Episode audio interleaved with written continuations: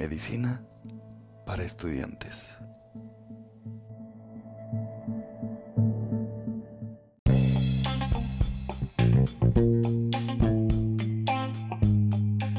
¿Qué tal amigos de podcast? Sean bienvenidos a un episodio más de Medicina para Estudiantes. El día de hoy vamos a ver hipoglucemias. Eh, la definición precisa de hipoglucemias eh, continúa en debate actualmente, sin embargo la Asociación Americana de Diabetes describe la hipoglucemia como la condición clínica que se caracteriza por concentraciones bajas de glucosa en sangre, usualmente menores a 70 miligramos de cilitro. Debido a la tolerancia fisiológica a concentraciones bajas de glucosa en sangre de cada persona, resulta difícil abarcar una sola definición. Además, debe tenerse en cuenta que la definición anterior no es válida en niños, en estado comatoso y en pacientes con nutrición parenteral. Asimismo, eh, en estudios clínicos, organizaciones, artículos comerciales y académicos, frecuentemente se utilizan definiciones diferentes debido a la heterogeneidad de la hipoglucemia. Eh, la hipoglucemia constituye la urgencia endocrinológica más común, sobre todo en pacientes diabéticos que reciben insulinoterapia. Este antecedente es de vital importancia durante la evaluación inicial debido a que en personas sin diabetes mellitus los mecanismos fisiológicos compensatorios se disparan con concentraciones plasmáticas menores de 80. Eh, al, al, contrario perdón, de lo que ocurre en pacientes diabéticos en los que las, las consecuencias fisiológicas eh, de la hipoglucemia están alteradas, por lo que las manifestaciones clínicas y por consiguiente el diagnóstico con frecuencia son inadvertidos. Vamos a ver un poquito de epidemiología. Eh, en México, la diabetes mellitus va a ocupar el primer lugar entre las principales causas de mortalidad y este tiene un incremento ascendente de aproximadamente 400.000 casos al año y 60.000 muertes por año. Las complicaciones agudas de la diabetes representan un 20 a 30% en los pacientes adultos hospitalizados en los servicios de urgencia. En México, la mortalidad eh, por diabetes mellitus se ha incrementado constantemente. Entre 1998 y el 2014 llega hasta 94 mil eh, defunciones y este pues, hizo que se posicionó como la primera causa de mortalidad según el INEGI. La OMS eh, calcula que existe en el mundo más de 180 millones de personas con diabetes y es probable que esta cifra llegue a aumentar el doble eh, para el 2030. Los pacientes con diabetes mellitus de tipo 1 tienen en promedio dos episodios de hipoglucemia sintomática por semana y un, un episodio de hipoglucemia grave una vez al año. Se calcula entre el 2 y el 4% de las muertes de esta población y lo vamos a atribuir a la hipoglucemia. La incidencia de hipoglucemia suele eh, subestimarse debido a la dificultad para determinarla. Eh, sin embargo, el riesgo de sufrir hipoglucemia es más alto en pacientes con diabetes mellitus de tipo 2 que han recibido insulina por más de 10 años. Eh, las mujeres embarazadas con diabetes, los episodios de hipoglucemia severa son de 3 a 5 veces más frecuentes en el primer trimestre que en el tercer trimestre, porque el embarazo en sí mismo se asocia con la supresión de la respuesta contrarreguladora de la glucosa, aunque el mecanismo exacto de esta supresión aún no se ha aclarado como tal. En los ancianos, la hipoglucemia es un problema muy común, porque el envejecimiento modifica las respuestas hormonales contrarreguladoras a la hipoglucemia. Además, las múltiples comorbilidades como la enfermedad renal crónica, la insuficiencia cardíaca crónica, la desnutrición y la polifarmacia aumentan el riesgo de esta complicación. Eh, dentro de la clasificación, la Asociación Americana de Diabetes propone la siguiente clasificación. Eh, la primera, que es valor de alarma para la hipoglucemia, que esta va a ser una hipoglucemia menor o igual a 70 miligramos eh, decilitros o 3.9 milimoles sobre litro en el plasma. Eh, la otra es la hipoglucemia severa, que esta requiere la ayuda de otra persona para poder administrar activamente carbohidratos, glucagón o tomar otras medidas correctivas. Las concentraciones de glucosa plasmática pueden no estar disponibles durante un evento. La recuperación neurológica después de las concentraciones de glucosa en plasma al volver a la normalidad se considera suficiente evidencia de que el evento fue inducido por una concentración baja de glucosa en plasma. Eh, hipoglucemia sintomática documentada, que estas son síntomas típicos de hipoglucemia y que están acompañados de una glucosa plasmática con valores menores a 70 miligramos de cilitro.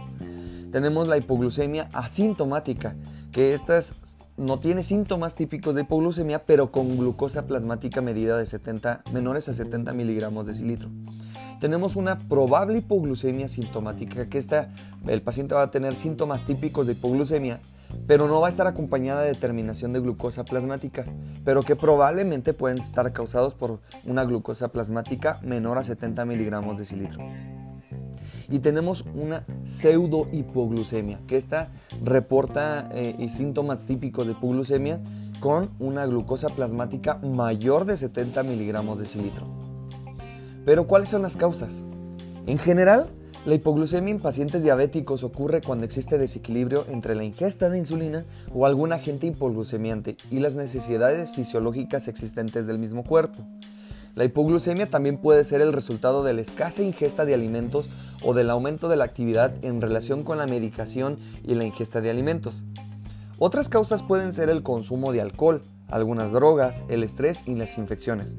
El alcohol puede contribuir a la severidad de la hipoglucemia mediante la inhibición de la gluconeogénesis. La hipoglucemia también podría ser un síntoma de un órgano gravemente enfermo, como en el caso de la enfermedad hepática, por ejemplo cirrosis. Las enfermedades renales a menudo causan hipoglucemia, sobre todo por el papel importante que tienen estos órganos en la producción y mantenimiento de las concentraciones de glucosa en sangre. El antecedente de episodios severos es factor de riesgo de hipoglucemias.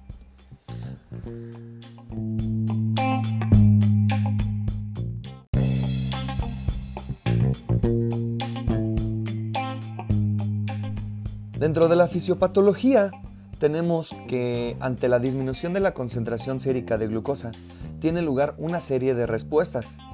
Eh, sobre todo el organismo lo va a tener de una manera muy escalonada. El primer mecanismo de defensa desencadenado es el cese de producción de insulina en las células B pancreáticas, que aparecen aproximadamente a 80 miligramos de cilitro. Eh, en un segundo lugar, tenemos el aumento de la secreción de glucagón, eh, que esta va a aparecer alrededor de 68 miligramos de cilitro. De manera paralela a este, aumenta la producción de epinefrina. Sin embargo, esta última va a aparecer eh, que no tiene un papel como tal fundamental en la respuesta fisiológica inicial. Estas hormonas aumentan el valor de la glucemia mediante distintos mecanismos. El primero, aumentan la producción hepática de glucosa mediante gluconeogénesis y glucogenólisis. 2. Disminuyen la captación periférica de glucosa. Y 3. Inhiben la secreción de insulina. Durante la gluconeogénesis se sintetiza glucosa a partir de compuestos no glúcidos.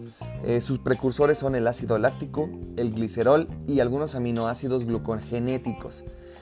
Este proceso eh, se lleva a cabo principalmente en el hígado a nivel mitocondrial, sobre todo cambiando de piruvato a malato, y en menor medida en el citosol, lo que le llamamos la reacción de Peck consumiendo 6 moléculas de ATP y produciendo únicamente 2 moléculas de ATP, lo que hace a este proceso energéticamente muy costoso para el cuerpo.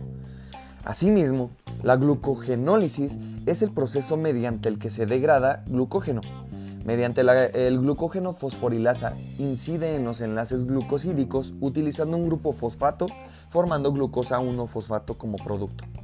La glucosa es un combustible oxidativo obligado para el cerebro en condiciones fisiológicas. El cerebro representa 50% de la utilización de glucosa en todo el cuerpo. El cerebro puede oxidar los combustibles alternativos como las cetonas, si sus concentraciones circulantes se lo suficiente como para entrar en el cerebro eh, en cierta cantidad, pero rara vez es así. La primera defensa fisiológica contra la hipoglucemia es la disminución de la secreción de, insulina de las células beta pancreáticas del islote. Eh, esto ocurre cuando las concentraciones plasmáticas de glucosa disminuyen dentro de las concentraciones fisiológicas y aumenta la producción de glucosa hepática y renal ya mencionados como tal, con eh, preservación virtual de la utilización de glucosa por tejidos no neuronales, no neuronales perdón, sensibles a la insulina. La segunda defensa fisiológica es el aumento de la secreción de glucagón de células alfa de los islotes pancreáticos. Esto ocurre cuando las concentraciones de glucosa plasmática caen justo por debajo del rango fisiológico y aumenta la producción de glucosa hepática de gran medida que estimula la glucogenólisis.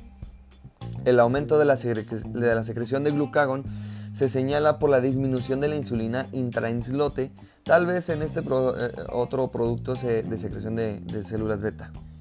En él establecen eh, las concentraciones bajas de glucosa en plasma. La tercera defensa fisiológica que se hace crítica cuando la secreción de glucagón es deficiente es el aumento de la secreción adrenomedular de epinefrina. Esto también ocurre cuando las concentraciones de glucosa en plasma caen justo por debajo del rango fisiológico y aumentan las concentraciones plasmáticas de glucosa a través de una serie de mecanismos que incluyen la estimulación directa de producción de glucosa hepática y renal la limitación del aclaramiento de la glucosa por tejidos sensibles a la insulina, la movilización de sustratos eh, gluconeogénicos como el lactato y los aminoácidos del músculo y el glicerol de la grasa y la limitación de la secreción de insulina. A diferencia de la secreción de insulina y el glucagón, se regulan, eh, que se regulan principalmente por cambios en las concentraciones de glucosa dentro de los islotes pancreáticos y solo secundariamente por los aportes autonómicos mediados por el sistema nervioso central, la actividad simpático-renal, eh, incluida la secreción de epinefrina, están reguladas en el sistema nervioso central. Si estas defensas fisiológicas no abortan la hipoglucemia en, eh, en, algún desarrollo, las concentraciones plasmáticas más bajas de glucosa causan una respuesta simpático-adrenal más intensa que induce síntomas neurogénicos. Estos, a su vez, conducen a la conciencia de la hipoglucemia que impulsa de la defensa conductual, la ingestión de carbohidratos, por ejemplo. Todas estas defensas contra la hipoglucemia en desarrollo y no solo en la secreción de insulina están típicamente afectadas en personas con diabetes tipo 1 y diabetes tipo 2 avanzada, es decir, absolutamente endógena con deficiencia de insulina.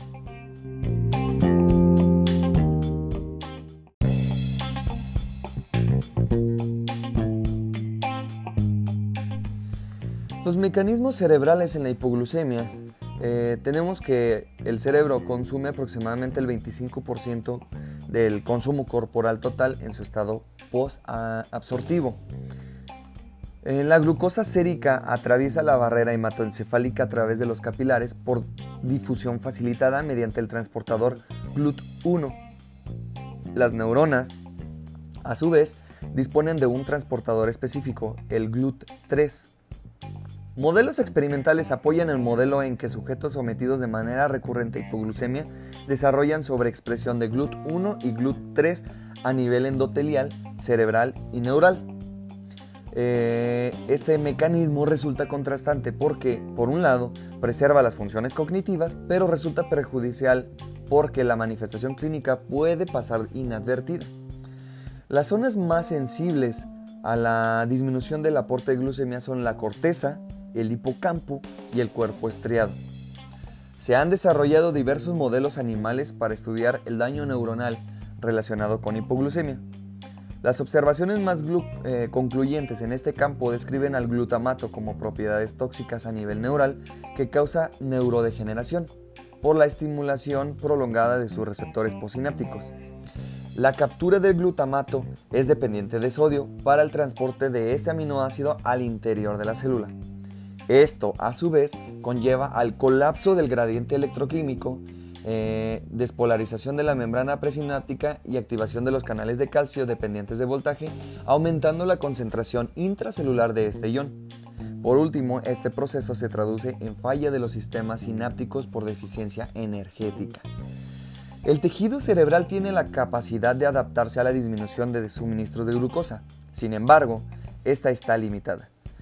Esta adaptación ocurre básicamente por dos mecanismos. Uno, el aumento en el flujo sanguíneo cerebral y dos, el uso de reservorios de sustratos alternativos a la glucosa. El aumento del flujo cerebral lo han propuesto varios autores apoyando la participación del óxido nítrico como factor relajante de las células endoteliales.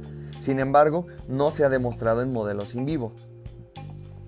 El principal sustrato metabólico alterno a nivel cerebral es el glucógeno, con el inconveniente de su rápida depresión descrita en los primeros 5 minutos de la privación de glucosa. Los aminoácidos constituyen sustrato endógeno porque pueden incorporarse al ciclo de Krebs. Otros sustratos que pueden utilizarse son los fosfolípidos, lo que conduce al aumento de la concentración de ácidos grasos libres, entre ellos el ácido araquidónico cuyo metabolismo genera especies reactivas de oxígeno, que resultan tóxicas para la célula. La disminución de los niveles energéticos afecta el funcionamiento de la bomba sodio-potasio, impidiendo que la célula se despolarice y que los mecanismos de amortiguamiento, eh, sobre todo en calcio, funcionen adecuadamente. Así se genera una sobrecarga de calcio en la mitocondria, perdiendo su polaridad y capacidad de producción de ATP. Las concentraciones de este nucleótido se mantienen disminuidas en el cerebro incluso tres horas posteriores al restablecimiento de las concentraciones de glucemia. Otra de las teorías propuestas del daño neuronal inducido por hipoglucemia es la activación de caspasas. Las caspasas son una familia de proteasas implicadas principalmente en la apoptosis y en la activación de citocinas proinflamatorias. Se dividen en, iniciadoras y ejecutadoras. Las iniciadoras son las capasas 9 y las ejecutadoras son las capasas 3. Mientras que en el exceso de insulina de magnitud suficiente puede causar hipoglucemia, eh, la hipoglucemia iatrogénica en los pacientes con diabetes es típicamente el resultado de la interacción de la hiperinsulinemia terapéutica relativa o absoluta y las defensas fisiológicas y de comportamiento comprometidas contra la caída de las concentraciones plasmáticas de glucosa. Debido a sus imperfecciones farmacéuticas, eh, los secretagogos de insulina o la insulina producen episodios de hiperinsulinemia y disminuyen las concentraciones plasmáticas de glucosa. La integridad de las defensas contra la caída de las concentraciones de glucosa en plasma determinan si estos episodios resultan en hipoglucemia clínica.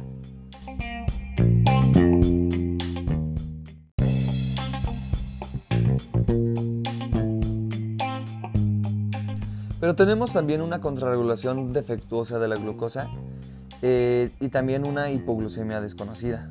En la diabetes tipo 1 completamente desarrollada, es decir, C-peptídica negativa, las concentraciones circulantes de insulina no disminuyen a medida que las concentraciones plasmáticas de glucosa disminuyen en respuesta a la hiperinsulinemia terapéutica, es decir, exógena. Ese es el resultado del fallo de las células beta, que también causa la pérdida de la respuesta secretiva del glucagón por las células alfa. Así, la primera y la segunda defensas fisiológicas contra la hipoglucemia se pierden.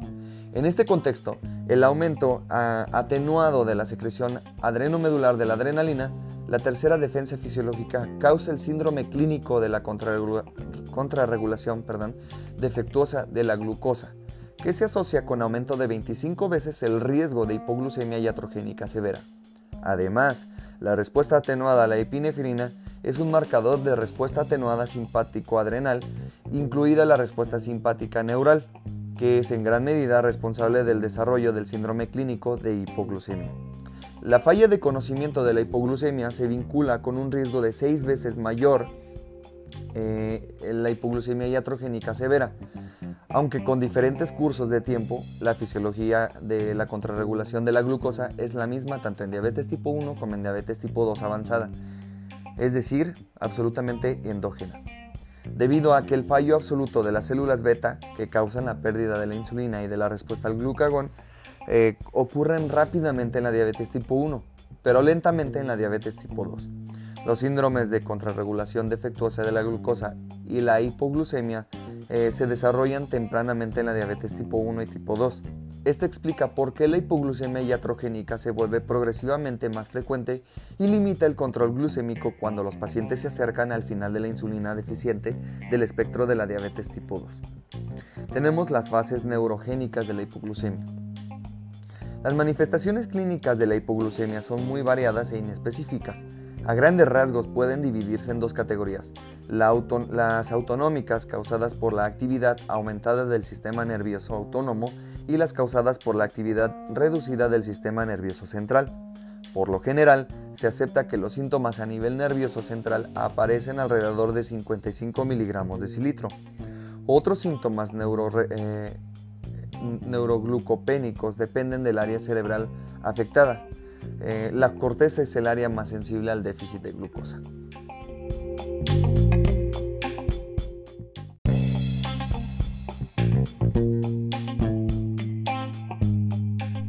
Vamos a conocer el diagnóstico, eh, pero para ello vamos a identificar el cuadro clínico de esta enfermedad. Allen Whipple, cirujano precursor de la cirugía pancreática, reportó una triada patognomónica de hipoglucemia que son síntomas compatibles con hipoglucemia más concentraciones de glucosa menores a 50 miligramos de cilitro más el alivio inmediato de los síntomas después de la ingesta de glucosa.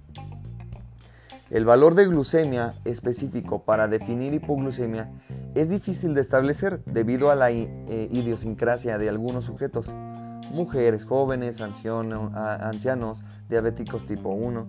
Sin embargo, es bien aceptada la cifra de 55 miligramos de cilitro eh, como punto de corte de hipoglucemia en pacientes no diabéticos. Asimismo, las glucemias mayores de 70 miligramos de cilitro con o sin síntomas asociados descartan hipoglucemia, sin embargo, en pacientes con diabetes tipo 1 o 2 se establece como punto de corte 70 miligramos. Para el desarrollo eh, del diagnóstico de una hipoglucemia se requiere una glucosa capilar o sérica de 70 miligramos o menor o independientemente de la existencia o no de síntomas concomitantes. Los síntomas de hipoglucemia se dividen en dos categorías los síntomas neurogénicos, es decir, autonómicos, que se generan al disminuir las concentraciones de glucosa menores a 55 miligramos de cilitro y que permiten a, la paciente, eh, a los pacientes identificar que están sufriendo un episodio de hipoglucemia. Estos síntomas son mediados por la liberación simpático-adrenal de catecolaminas y de acetilcolina por las terminaciones simpáticas nerviosas. Perdón. Los síntomas típicos son temblor, agitación, ansiedad, nerviosismo, palpitaciones eh, de diaforesis, sequedad de boca, hambre, palidez y dilatación pupilar. Tenemos los síntomas neuroglucopénicos. Estos se producen al consumirse las reservas de glucosa de las neuronas menores a 45 miligramos de cilitro. Estos síntomas suelen manifestarse en los episodios severos y suelen ser identificados por terceras personas. Los síntomas típicos son confusión, inatención, irritabilidad, alteraciones en el lenguaje, ataxia, parestesias, cefalea, estupor, convulsiones, déficit neurológico focal transitorio, coma y muerte en caso de no ser tratada. Las guías de práctica clínica de la Sociedad Americana de Endocrinología indican que se realice la evaluación y el manejo de la hipoglucemia solo en pacientes con la triada descrita por Whipple, síntomas, signos o ambos sugerentes de hipoglucemia, las concentraciones de glucosa plasmática baja y el alivio de estos síntomas después de que la concentración de glucosa plasmática aumenta. El punto de corte para definir hipoglucemia ha sido definido de forma arbitraria por algunos autores en 50 miligramos con síntomas y 40 miligramos en ausencia de síntomas. En las guías de la Sociedad Americana de Endocrinología, el punto de corte de hipoglucemia se ha establecido considerando que los síntomas aparecen en personas sanas cuando las concentraciones de glucosa plasmática están alrededor de 55 miligramos. Sin embargo, el umbral de la glucosa para la aparición de síntomas varía en pacientes con hipoglucemia recurrentes. Además, existen diferencias en las concentraciones arteriovenosas de glucosa. La concentración de glucosa en plasma a nivel de sangre venosa antecubital es incluso un tercio más baja que la concentración de glucosa arterial. Las hipoglucemias en pacientes sin diabetes, el punto de corte es de 55 miligramos de cilitro. La hipoglucemia en pacientes con diabetes, el punto de corte es de 70 miligramos de cilitro. Tenemos una diferencia según concentración venosa de glucosa. Las glucemias inferiores a 100 miligramos, la diferencia media es de 8.88 miligramos de cilitro. Glucemias en intervalo de 100 a 150 miligramos de cilitro, la diferencia media es de 13 miligramos de cilitro. Las glucemias mayores de 150 miligramos de cilitro, la diferencia media es de 29 miligramos de cilitro. Esto puede ser una limitante para la administración de glucosa por vía intravenosa en pacientes que son eh, en realidad hipoglucémicos. Tenemos algunas alteraciones electrocardiográficas asociadas con la hipoglucemia. La glucosa es vital para el metabolismo de las fibras miocárdicas y la hipoglucemia puede suponer, por una parte, un déficit de aporte energético a las células Y, por otra parte, la descarga simpático-adrenal secundaria aumenta el consumo de oxígeno y además puede disminuir el aporte por vasoconstricción. Todo ello puede originar importante deterioro del metabolismo. Este amplio espectro de alteraciones parece eh, indicar que la hipoglucemia es capaz de producir depresión a distintos niveles del sistema de conducción, desde el nodo sinusal hasta el sistema eh, de Purkinje, afectado de forma importante la activación cardíaca, además del proceso de recuperación celular. Las alteraciones electrocardiográficas vinculadas con la hipoglucemia son depresión del segmento ST, aplanamiento e inversión de la onda T, y prolongación del intervalo QT, trastornos del ritmo, como taquicardia y bradicardia sinusal, bloqueo auriculoventricular de diverso grado, eh, fibrilación auricular paroxística, extrasistolia eh, ventricular y supraventricular o cambios en la variabilidad de la frecuencia cardíaca. En la actualidad se dispone de mediadores de autoanálisis y monitores continuos de glucosa para garantizar la calidad de los primeros estándares que requieren la dirección de alimentos y fármacos y la Organización Internacional de Normalización exige el 20% de desviación en valores mayores a 75 miligramos de cilitro y más 15 miligramos de cilitro en valores menores a 15 miligramos, 75 perdón, miligramos de cilitro.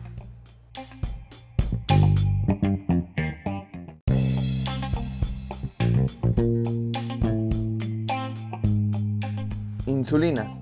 La concentración de glucosa tiene un papel principal en la regulación de la liberación de insulina.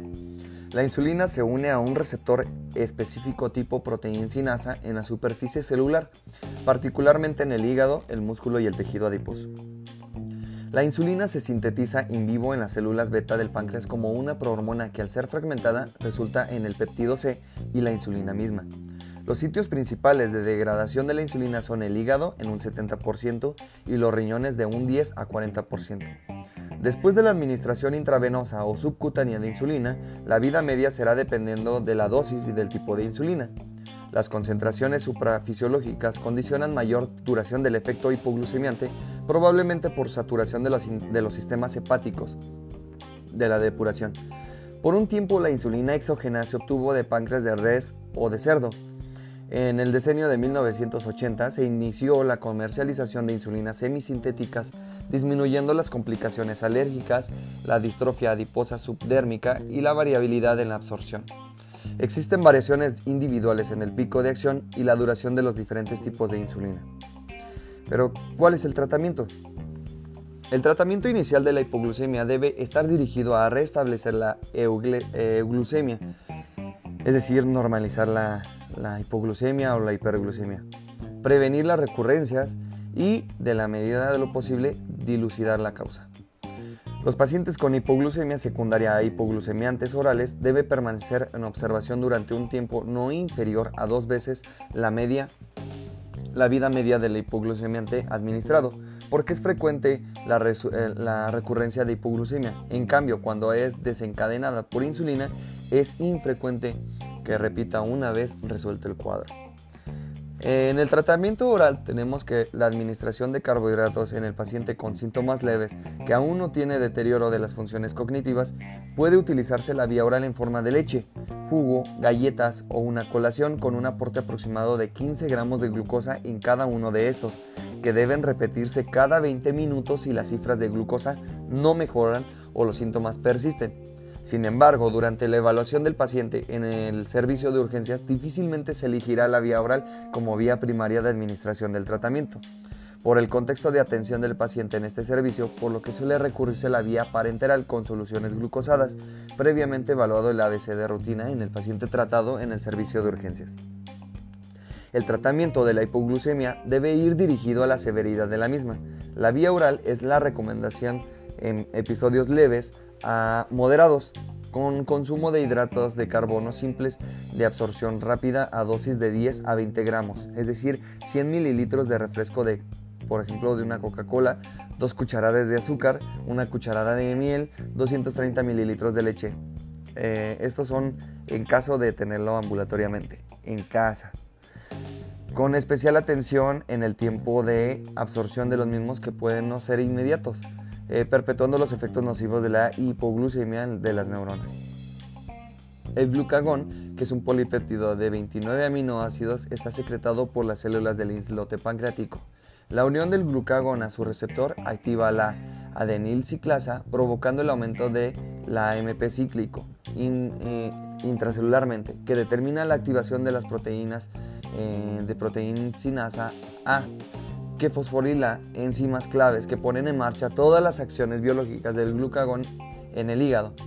El glucagón aumenta la liberación de glucosa mediante la inhibición de la síntesis de glucógeno y la estimulación de la glucogenólisis y de la gluconeogénesis.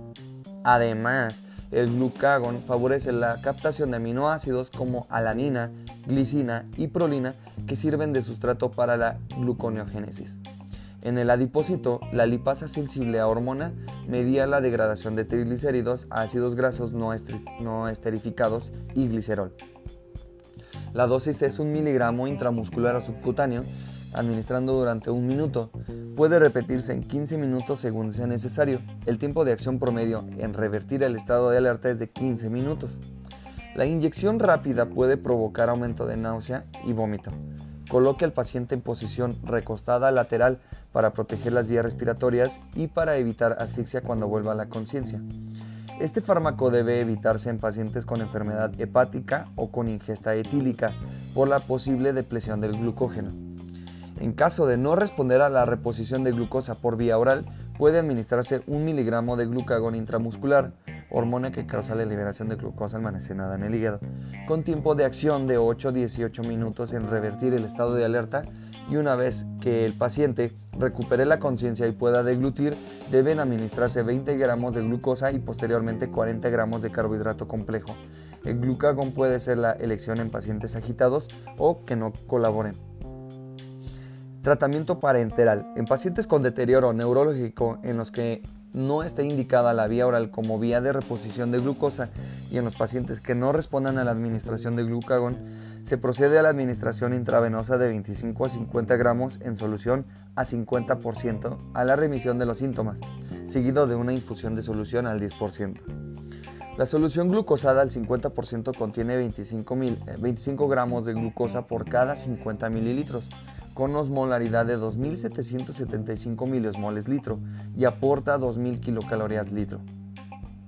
La solución glucosada 50% ha sido el tratamiento patrón de referencia en los pacientes con hipoglucemia con síntomas neuroglucopénicos. Sin embargo, esta solución es más polar, hidrófoba, menos lipófila, por lo que resulta más difícil su infusión a través de las membranas celulares y su biodisponibilidad es menor que soluciones glucosadas a menor concentración. Después de la administración de glucosa 50%, existe una excesiva cantidad de glucosa disponible, lo que lleva al consumo aumentado en los tejidos, por lo que se suprime la gluconeogénesis y la glucogenólisis, pudiendo provocar un rebote de hipoglucemia. Se han citado altas tasas de extravasación, incluso 10 a 30%, efecto que puede ser mitigado en cierto modo con la administración lenta de este líquido durante 2 a 5 minutos. Cuando se administra solución glucosada, se metaboliza vía ácido láctico, pirúvico, a dióxido de carbono y agua, liberando energía. Todas las células del cuerpo son capaces de oxidar glucosa. Administrar una dosis suficiente de glucosa puede disminuir la pérdida de proteínas corporales y de nitrógeno, promover el depósito de, glucógeno y disminuir o prevenir la cetosis. Las nuevas tendencias refieren que la solución glucosada 10% es igual eh, de efectiva que la solución glucosada al 50%. La dosis de solución glucosada al 10% es de 0.2 gramos por kilogramo o 2 mililitros por kilogramo, continuando con una infusión de la misma solución a 5 mililitros perdón, kilogramo hora, con monitoreo de glucosa cada 30 a 60 minutos hasta la estabilización de las concentraciones. En caso de persistir con concentraciones bajas de glucosa, la infusión puede aumentarse a 10 mililitros kilogramo hora. En caso de no existir reserva para la administración de soluciones de manera deliberada, como el caso de pacientes con insuficiencia renal o cardíaca, pueden indicarse soluciones glucosadas al 20%. El modo de preparación es el siguiente. Por cada 100 mililitros de solución glucosada a 5%, se agregan 50 mililitros de, de solución glucosada al 50%. La solución final contendrá 30 gramos de glucosa en 150 mililitros que resulta en una solución del 20%. Una vez resuelto el episodio agudo, debe vigilarse el ritmo de perfusión de solución glucosada mediante la determinación frecuente de glucemia capilar para evitar la reaparición de hipoglucemia por una perfusión demasiado lenta y la hiperglucemia por una perfusión demasiado rápida. Se recomienda hospitalizar al paciente en una unidad de urgencias para la observación de la glucemia de cada de 1 a 4 horas. En la hipoglucemia producida por hipoglucemiantes orales, es frecuente cometer el error de dar de alta al paciente después del bolo de dextrosa intravenosa, con el riesgo de que ocurra recurrencia fuera del hospital, pues la glucosa infundida estimula aún más la secreción de insulina y la vida media de, de los hipoglucemiantes orales, que varía de 24 a 72 horas. En estos casos se recomienda la administración de 300 gramos de glucosa en las primeras 24 horas siguientes a la hipoglucemia y se continúa en las siguientes 24 a 48 horas con reducción lenta del aporte de glucosa. En los pacientes que continúan con alteración en el estado de conciencia, a pesar de haber normalizado las concentraciones de glucosa, debe sospecharse edema cerebral, por lo que el tratamiento deberá ser en una unidad de terapia intensiva con la administración de 40 gramos de manitol en 20 minutos en una solución al 20%.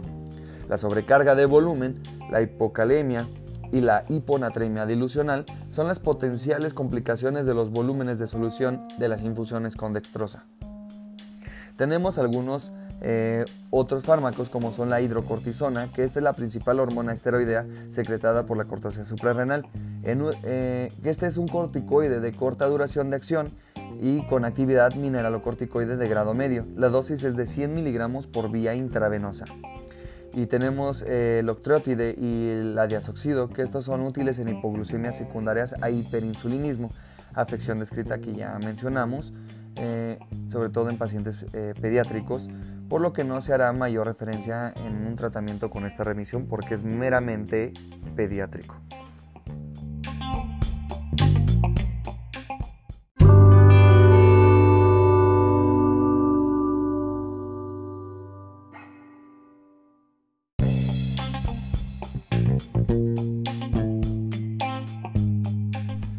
Con esto tenemos una idea de cómo tratar las hipoglucemias.